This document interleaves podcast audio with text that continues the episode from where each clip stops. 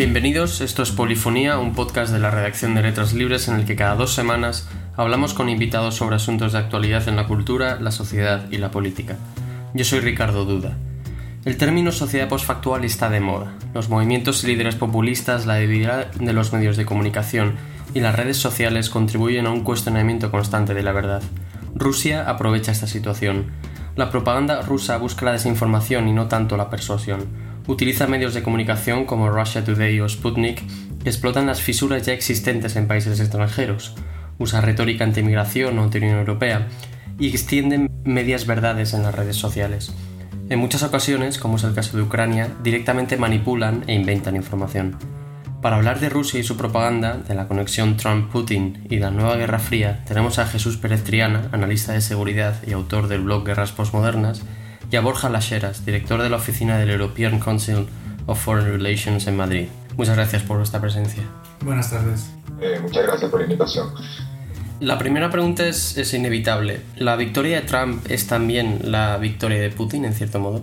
A ver, en parte sí que es verdad, sí que es verdad que es un éxito táctico para, para Vladimir Putin, porque había apostado por, por Donald Trump frente a una presidencia de Hillary Clinton que se prevía más contraria a la, a la Rusia de Putin. No obstante, quizás el matiz que quiero hacer es que estamos ante dos caracteres muy fuertes y con un fuerte sentido del, del, ego, desde luego en el caso de, Trump. Con lo cual eh, yo echaría un poco de agua fría a todos estos mensajes que estamos escuchando estos días de que va a haber una inmediata mejora en las relaciones entre Estados Unidos. Creo que es preocupante que el nuevo presidente y el círculo de su eh, nuevo presidente americano y su círculo sí que tienen vínculos con Yanukovych y el, anterior partido de las regiones. Véase el caso Manafort y las filtraciones a la prensa después de verano. Sí que es, esto para Ucrania es preocupante porque de alguna manera no solo tienes eh, vínculos personales, sino que tienes unos vínculos de intereses. Dicho esto, como he dicho, estamos ante dos caracteres fuertes y sobre todo estamos con Estados Unidos más imprevisible. Y la verdad es que los rusos, una cosa que es verdad es que les gusta lo, previsible. Al margen de la retórica que vemos, Trump nombrado cosaco de honor y todas estas figuras pro-Trump, etcétera, en, en Rusia, lo cierto es que por lo que sabemos también hay una cierta preocupación, presente por el carácter imprevisible de las relaciones. Con lo cual, éxito sí, porque había apostado por la, por la victoria de Trump y porque es un personaje claramente que ha dicho que ha dejado claro desde siempre que le atraen los autócratas.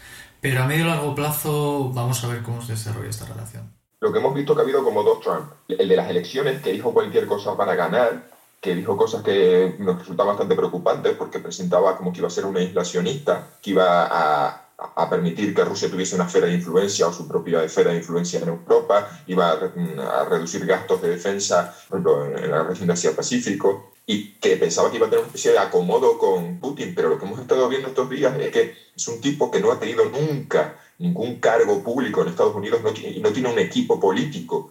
Y entonces se ha tenido que rodear precisamente del establishment republicano, que era aquello que precisamente era su plataforma, su ticket político era ser anti-establishment, pues no. Ha captado también a gente de, de neocom de la época de George Bush hijo y ha empezado a retroceder en, en, algunas cosas. Por ejemplo, en la defensa de Corea del Sur, que decía, ¿qué hacemos nosotros allí gastando dinero en defender Corea del Sur? Pues resulta que esa defensa de Corea del Sur y de Japón tiene una contraparte, y es que ambos países gastan unas enormes cantidades de, en compra de contratos de defensa eh, para empresas estadounidenses. Entonces, alguien le tiene que haber explicado a Trump que si se retiran de Corea del Sur, pues Corea del Sur no va a seguir comprando material estadounidense y esos son puestos de trabajo y esos son contratos para empresas también. Es una hipótesis. Entonces la sensación que yo tengo es que más allá de esta retórica de como de connivencia con, con la Rusia de Putin, son sobre todo nacionalista y que yo creo que va a empezar a como a, bueno, en muchas otras cosas va a empezar a retroceder sus posiciones electorales a unas más más tradicionales dentro de lo que es la política estadounidense. Y me parece a mí que en algún momento, tarde o temprano, chocará con Putin porque su, su lema de volver a, a, convertir a Estados Unidos en una potencia orgullosa,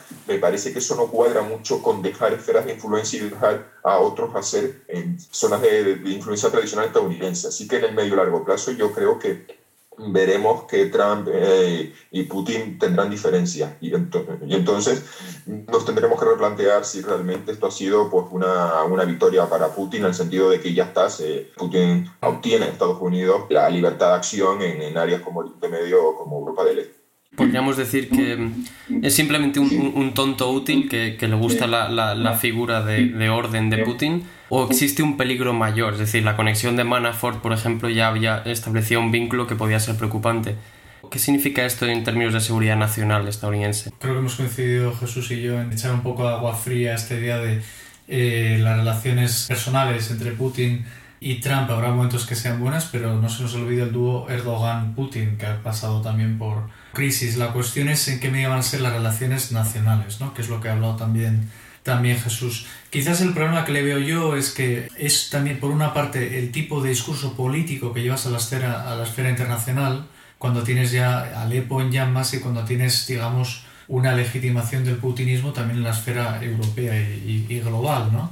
Por eso subrayaba un poco los, los, vínculos de interés entre gente cercana al círculo de, de Trump. Eh, hace unos meses este círculo de Trump vetaba una resolución en el Partido Republicano que hablaba de armar, armar Ucrania. Yo no estoy diciendo que armar Ucrania sea una salida para el conflicto, pero vamos a ver, sobre todo quizás, más mensajes equívocos, no siempre en la dirección de Rusia, ¿eh? eso hay que matizarlo, pero vamos a ver más mensajes equívocos, sobre todo una retórica que llevada a cabo de lo que es, digamos, el líder de la democracia mundial, en este sentido Estados Unidos, lo veo problemático en el sentido de su, su, discurso favoreciendo a los hombres fuertes, que él ha demostrado que tiene realmente una predilección por los hombres fuertes.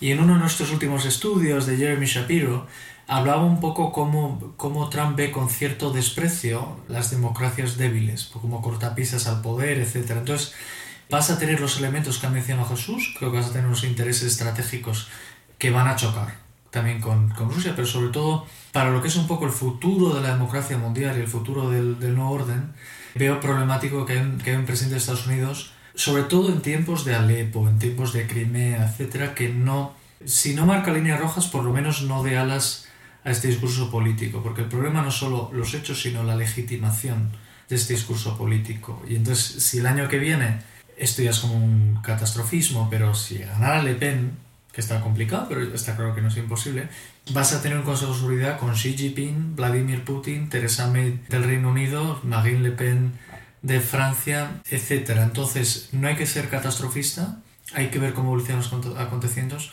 pero personalmente como demócrata yo veo preocupante que un discurso de Estados Unidos tenga esta especie de legitimación de los hombres fuertes. Pero no sé cómo lo ves tú, Jesús.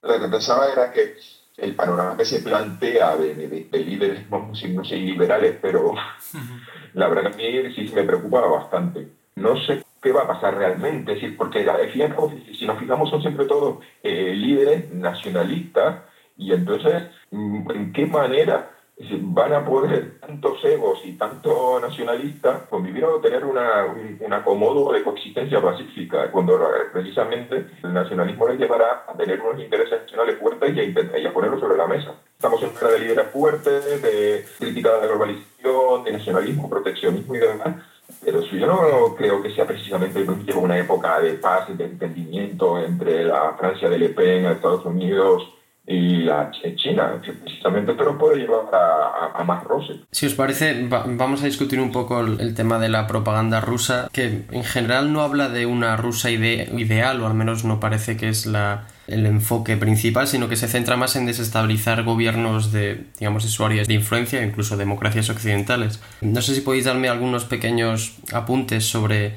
realmente el objetivo de la propaganda rusa. Hemos visto, por ejemplo, las acusaciones del hackeo del Comité Nacional Demócrata, el hackeo a los emails de Podesta, el jefe de campaña de Clinton. ¿Cómo veis esta guerra híbrida, digamos, de infoguerra de, de, Rusia? Em, el problema es que los, los europeos y los europeos modernos somos liberales de ideas, es decir, todo está permitido y no hay verdad establecida, lo cual a veces, a veces algo de verdad, es decir, no tenemos dos L's sagrados ya ni de religión, ni de, ni de pensamiento totalitario, lo cual es un triunfo. Nuestra perspectiva es esta idea de equilibrio, de que, ser equilibra, hay que estar equilibrado, escuchar siempre a la otra parte, etc. Todos los rusos conocen eso. Lo utilizan lo que es una fortaleza, es decir, una democracia pluralista, donde no hay una verdad absoluta, sino que hay pequeñas grandes verdades, lo utilizan como una debilidad. ¿Por qué? No con un objetivo de crear una visión de una Rusia perfecta, etc. No, ellos dicen, yo soy malo, pero tú también. Y eso funciona porque tenemos grandes capas de nuestra población que con razón, etcétera, con la erosión de la legitimidad normatividad, em, y moral de Occidente en los últimos años, la guerra de Irak, las torturas, etcétera, cosas que son verdad, intoxicas otras verdades que son problemáticas para, para, los intereses rusos, como es que en Ucrania no hubo un golpe de Estado, sino hubo un levantamiento con intereses contrarios a, lo que defendían los rusos. Entonces, lo que quiero decir es que ellos dicen una cosa que es verdad. Yo soy malo, pero vosotros también. En parte es verdad, nosotros también hemos cometido abusos, pero lo llevan al extremo con una idea que se trata de no crear una, una nueva verdad. Nadie va, no estamos hablando del Comintern, la verdad soviética, un sistema eh, socialista, sino decir nuestro sistema es imperfecto, pero el tuyo también. ¿Cuál es el objetivo? Confundir. ¿Cuál es el objetivo? Dividir. No buscan una hegemonía de narrativa, buscan contestar una narrativa que les es negativa para ellos, de modo que creas confusión y que hay dos tipos de personas. Unos, los que están dispuestos a creerse este tipo de cosas ni aunque les paguen. ¿Por qué? Por antiamericanismo, por nacionalismo, etc y otros que no están muy informados, etcétera, y, también han visto las torturas de Estados Unidos, etcétera. Entonces, juegan en esa narrativa, no buscan una hegemonía, buscan la contestación, no buscan crear una verdad hegemónica, sino crear una verdad paralela. Basta que tengas algunos partidos políticos en Europa que se lo crean, basta que tengas algunos líderes sociales que tengan dudas y se lo crean y juegan en eso. ¿Con qué objetivo? Eh, dividir, a, dividir a nuestras sociedades, hacer de algo que es bueno, cuál es la riqueza de información convertirlo en una debilidad y de ese modo afianzas tu, tu estrategia. Es algo que han practicado la Rusia y la Unión Soviética desde en otra etapa, pero hoy en día se benefician de algo que en principio es una riqueza, que es la pluralidad de Internet, el acceso a más medios de información, etc. Ellos no buscan el lector medio de, de mainstream, ellos buscan eh, la gente que vive en sus cuevas de eco, como se les llama ahora, gente que duda, gente joven, partidos políticos, etc. De modo que consciente en algunos casos o inconscientemente en otros avanza su agenda. Lo significativo aquí es que la, la información, las campañas de información no giran en torno a la idea de promover la promoción del modelo ruso, porque Rusia hoy en día tiene un modelo que resulta poco atractivo quitando para pues, algunos grupúsculos de ultraderecha europeos que ven en Rusia pues, la, tercera Roma, la salvaguarda de valores tradicionales. Esta idea de Rusia, lo que el modelo eh, actual es poco atractivo. Entonces, lo que está jugando Rusia es embarcar la cancha. Es no puedo promover los valores o la ideología, la cuestión se trata entonces al menos de suscitar dudas, una suspicacia, una, una visión cínica de lo que es Occidente. Por eso siempre sus narrativas giran en torno pues, a las intenciones ocultas de Occidente, en Oriente Medio, eh, Occidente está detrás del Estado Islámico, eh, ese tipo de cosas. Porque además, como apunta estas campañas de desinformación tienen éxito porque hay un terreno fértil, que por un lado, gente de izquierda que tiene una visión crítica eh, de la realidad y de nuestros gobiernos, y además la narrativa rusa muy bien empaquetada a ese tipo de gente, porque además hay una cosa muy curiosa y es que empiezas a encontrar que las noticias de Russia Today son copiadas y pegadas o difundidas, retuiteadas, compartidas en muros de Facebook por personas progresistas, en el que esta visión crítica de las intenciones, objetivos y medios que emplea Occidente en su política exterior eh, encaja en su visión de, de nuestros gobiernos nos mienten, nos engañan, cosa que evidentemente siempre tiene que haber elementos de verdad para que esto triunfe, o sea, mentiras sobre eh, los engaños o la equivocación sobre las armas de destrucción masiva en la invasión de Irak 2003, eh, cuando las filtraciones de Snowden descubrieron que había unos programas de vigilancia masiva, eh, aunque sea técnica, pero bueno, me refiero que no están limpiando a una persona individualmente, sino que son metadatos que, que, son procesados y había una comparecencia el director de la NSA en Washington había negado que existiera. Entonces, a partir de esos elementos, construyen una narrativa. Si mintieron sobre Irak, nos tienen que estar mintiendo sobre Siria. Esas campañas giran en torno a cierta idea de suscitar el cinismo, de, los ciudadanos occidentales en, sus autoridades triunfa o funciona o porque es una narrativa que encaja perfectamente eh, en un discurso crítico que, es eh, compartido por gente progresista. Si puedo subrayar una palabra que has dicho, Jesús, la palabra es cinismo. Nuestras sociedades posmodernas eh, son escépticas, no creemos, tenemos mucha información, entonces no, no, no nos creemos las grandes ideas mesiánicas, transformadoras, democratizadoras fácilmente. Eh, Rusia lo que hace es transformar este escepticismo en cinismo y capitalizar, capitalizarlo a nivel, a nivel político, en el sentido de que eh, no hay gran verdad, lo que hay son verdades relativas. Sí, en Ucrania hay nazis. Ahora bien, en los grupos que son asimilables a estos grupos nazis tienen en el mejor de los casos menos de 2%, del, apoyo, del apoyo en votos. Pero da igual, lo que tú lo googleas, lo mueves en las redes y proclamas la idea de que Ucrania es una junta nazi, ha llegado el cuarto Reich, etc. Entonces, en estos tiempos de Brexit y de Trump, los datos no importan mucho. O sea, da igual que la Unión Europea sea más buena para Reino Unido, etc. Lo que importa son las percepciones, etc. Y ellos juegan a nivel de, de percepciones. Y lo, lo, positivo, en este sentido, es que a todos les dan un poco. A los neostalinistas les dan un poco porque es la idea de esta... Los neostalinistas suelen confundir la Unión Soviética con Rusia y Rusia con, con la Gran Rusia en vez de entender lo que fue realmente la Unión Soviética. A los nacionalistas chauvinistas les dan algo también. Es esta una Rusia de civilización frente a esta Europa de gays, decadente, etc. Y a los antiamericanos les dan, de alguna, alguna manera, les siguen viendo a Rusia como un el baluarte antiimperial, aunque en el este de Europa Rusia es, el, Rusia es el imperio. De modo que utilizan algo bueno que son nuestras libertades, que eso lo explicaba muy bien Peter Pomeranchev en su, en su libro Todo, Nada es verdad, todo es posible, aventuras en la Rusia moderna, que es, con una imagen democrática, el objetivo es no democrático, y es subvertir el pensamiento de nuestras sociedades e ir aceptando como verdad cosas que son cuestionables, de modo que a la hora de juzgar a Rusia, bueno, Rusia viola los derechos humanos, es verdad, y tienes eh, think tankers y expertos que en las redes dicen, bueno, pero es que eh, Estados Unidos es tan malo como Rusia, entonces jugamos en este mundo y crean pensamiento y sobre todo crean oposición.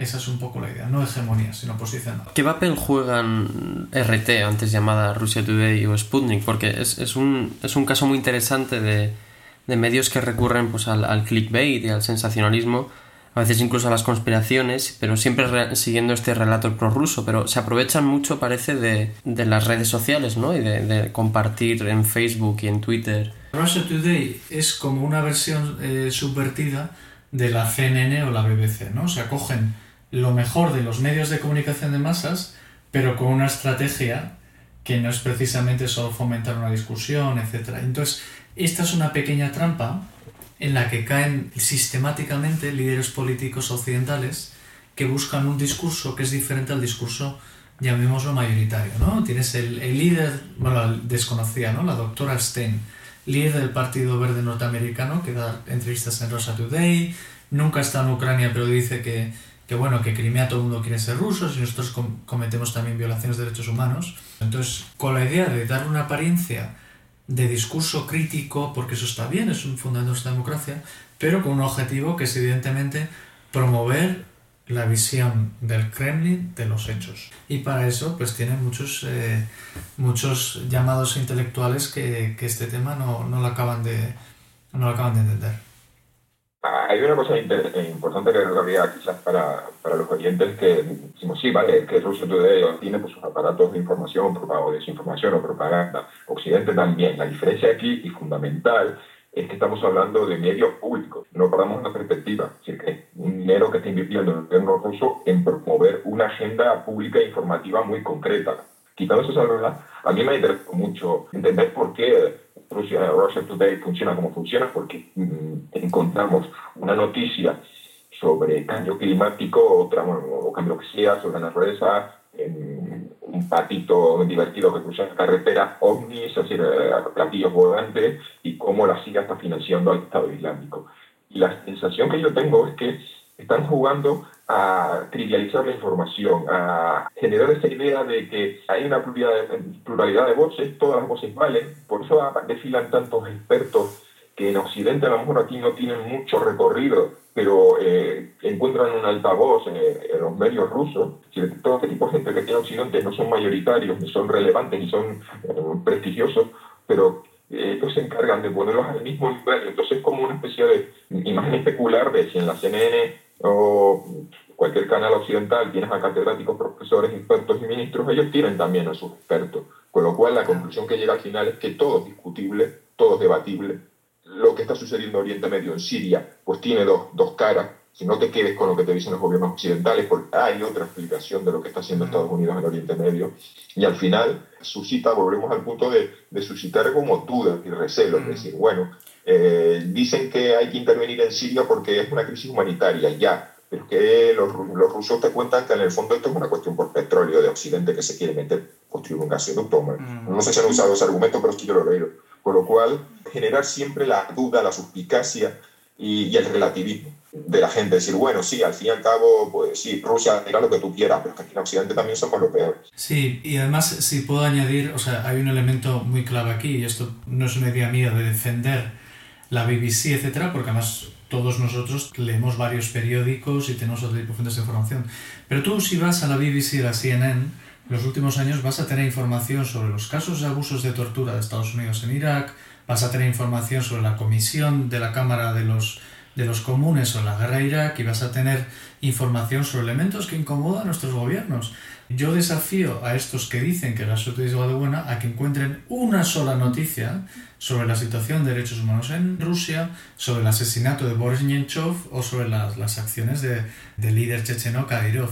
No, en absoluto. Ese es un elemento fundamental, o sea, en el sentido de que no vas a encontrar este tipo de información, solo vas a tener información sobre la otra verdad de Occidente, etc. Que a menudo hay pequeñas verdades que, que también tenemos que discutir, pero van con una agenda, mientras que la BBC y la CNN no tienen esa agenda. En muchas ocasiones este discurso a veces cala en la izquierda europea. ¿no? Podemos, por ejemplo, hemos visto que ha votado en contra de, de textos de apoyo a Ucrania en la guerra con, con, Rusia en el este, incluso con la anexión de Crimea. Jesús, tú has escrito eh, sobre esto en profundidad, sobre la digamos, la seducción en la izquierda europea de, de este discurso tan reaccionario putinista. Sí, eh, yo empecé a escribir sobre el tema de lo que yo consideraba que íbamos a hacer una nueva guerra fría en septiembre de 2014. El Parlamento Europeo era la típica resolución sobre la anexión de Crimea y demás. Y uno miraba y resulta que había pues, un bloque de partidos políticos que había votado no. O sea, la, resolución sí salió adelante con los votos de la mayoría de los partidos. Pero ese bloque que se había negado, que había votado en contra de, una resolución de condena de la anexión de Crimea o de la situación de Ucrania, lo componían dos grupos eh, muy curiosos. Por ejemplo, en Alemania, Alternativa por Alemania y eh, la izquierda, mi o sea, los antiguos comunistas reconvertidos de la, de la parte de la Alemania Oriental votando exactamente lo mismo que Alternativa por Alemania, que es un partido que tiene muchas conexiones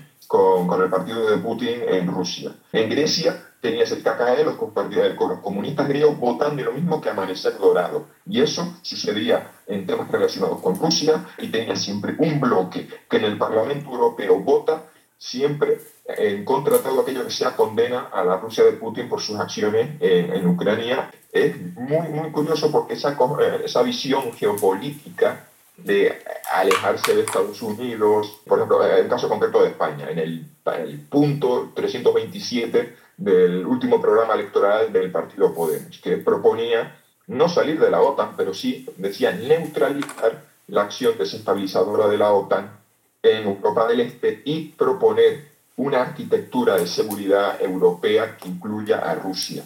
Entonces tenemos una posición muy, muy, muy curiosa.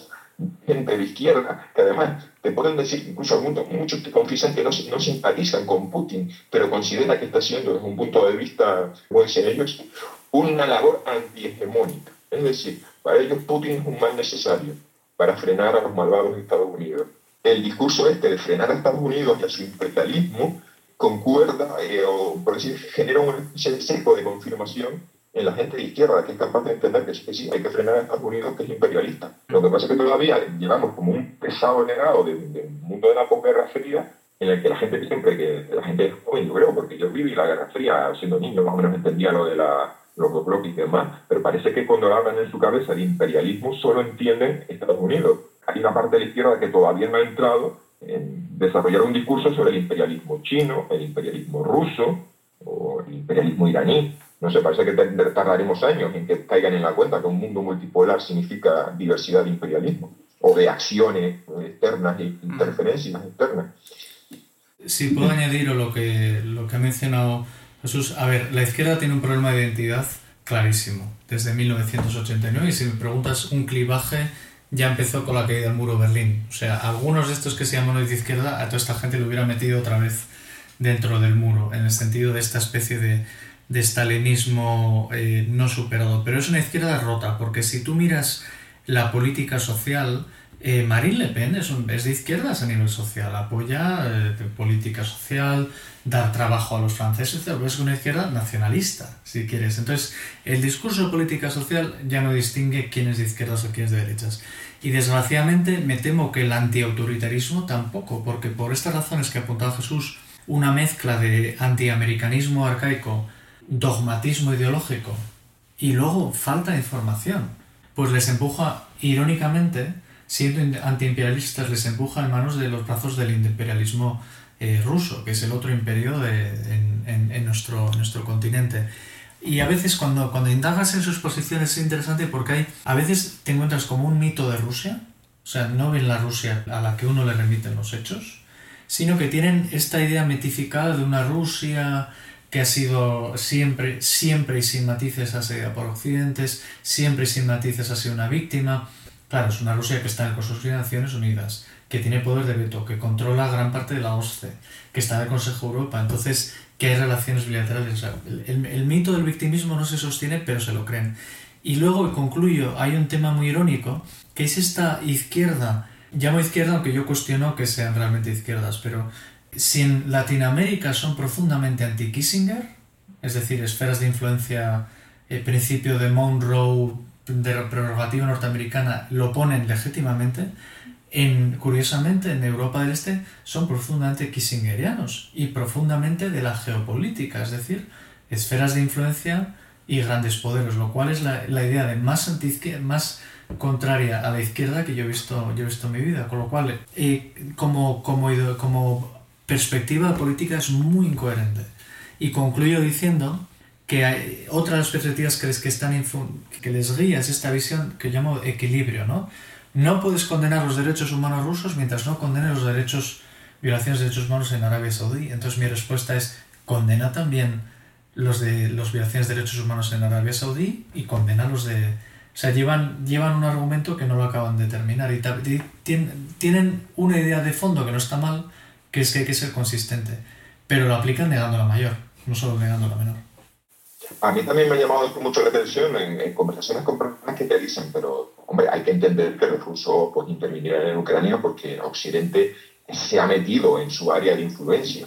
Estamos aceptando volver a, al concepto de espacio vital. Además, es un caso muy típico que dicen, eh, no, eh, Estados Unidos no permitiría que, por ejemplo, eh, Rusia montara un escudo antimisil en, en México y tal. Es decir, eh, efectivamente estamos usando un doble, un doble rasero, eh, negar áreas de influencia y, o condenar el intervencionismo estadounidense en América Latina para luego sancionarlo en, en, Europa del Este. Y esto también, trayendo con eso con algo que dice, yo creo que tenemos un problema de a la hora de, de reaccionar a Rusia en la sociedad occidental, porque primero hay que entenderla. Y una de las cosas que más me ha llamado la atención desde la crisis de Ucrania, de ponerme a leer sobre Rusia y darme la sensación Tenía la sensación de que la prensa occidental no me está contando por inacción o por, por alguna cuestión eh, cómo sucede, eh, cómo es la sociedad. Y eh, Luke Harding, que fue corresponsal de The Guardian en, Moscú, contaba que, bueno, que los mm, periodistas occidentales que están como corresponsales en Moscú y que no son o que informan de cosas que no son cómodos al Kremlin, pues tienen, digamos, sus permisos de residencia y su vida allí diaria se encuentran con problemas. De hecho, Luke Harding se tuvo que, se tuvo que ir.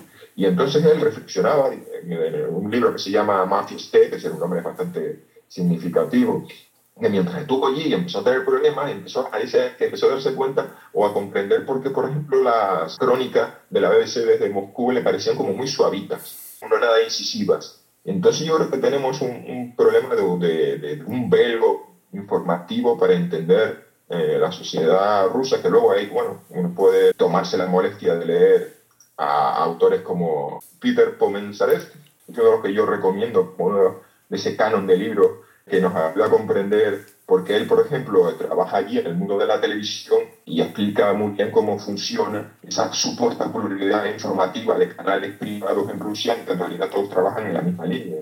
Entonces yo creo que para poder decirlo con lo que proponías de, de, que tener una, que si jugamos a la política realista, a la realpolitik con Rusia, primero hay que entenderla, eh, o entenderla por lo menos para tener una respuesta acorde y jugar a política mm. dura en Europa del Este. Y me parece que eso nos falta absolutamente en las sociedades mm. occidentales, entender la naturaleza de, lo que es Rusia hoy en día. Mi matiz, además concluyendo esta idea, es que los que dicen hay que entender a Rusia, lo, irónico es que a menudo no la entienden y dicen entenderla para no entender a Rusia justificar el Kremlin, que es igual de complicado. Entonces hay una delgania roja que siempre pasan porque tú puedes entender a Rusia, la Rusia de Putin, y estar preocupado por, por lo que significa para el modelo de democracia pluralista, etc. Pero ellos cuando dicen entender, normalmente dicen justificar y la ironía es que no acaban, no solo no entienden bien Rusia, sino que la asimilan a Kremlin y justifican a este. Muchas gracias Borja Laseras y Jesús Pérez Triana. Esto fue Polifonía, un podcast de la redacción de Letras Libres. Volveremos en 15 días con un nuevo episodio. Pueden suscribirse a este y otros podcasts de Letras Libres a través de iTunes y de SoundCloud. No dejen de compartirnos sus comentarios y valoraciones. Gracias por escucharnos.